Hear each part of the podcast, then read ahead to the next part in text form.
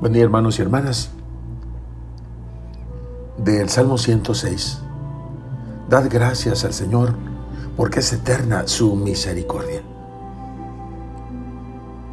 Son seis las acciones del Señor en favor de su pueblo, que motivan al salmista a exhortar a todos a dar gracias a Dios. Y la séptima razón, que de alguna manera reúne a todas las anteriores, es precisamente esa porque su misericordia es eterna. Es el marco de este salmo, que conecta la gratitud del pueblo con la razón de esta acción de gracias, la misericordia del Señor. De seis maneras muestra el Señor su amor gratuito. Él nos rescató de la mano del enemigo, nos arrancó de la tribulación, nos guió por el camino correcto para llegar a la ciudad poblada. Calmó las ansias de los sedientos y a los hambrientos los colmó de bienes.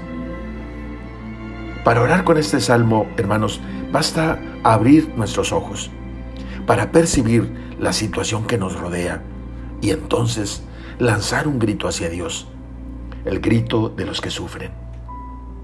En su angustia, clamaron al Señor. ¿Habrá quien se olvide de hacerlo?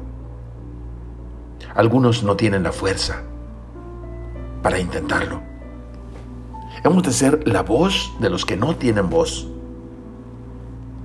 La forma y el nombre de los peligros de la vida cambian, pero el miedo que sentimos cuando vienen es el mismo, como es el mismo el respiro cuando se van y la misma es la mano del Señor que nos salva de ellos. Necesitamos día a día la certeza de la presencia del Señor y la firmeza de su brazo.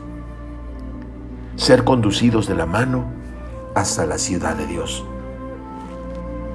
Oremos. Gracias Señor, porque eres bueno porque tu misericordia es eterna. Y tú colmas de bienes a los hambrientos de salvación. Que en tus atrios, Señor, no haya ni hambrientos, ni pobres, ni abatidos, a fin de que tu misericordia quede patente. Amén.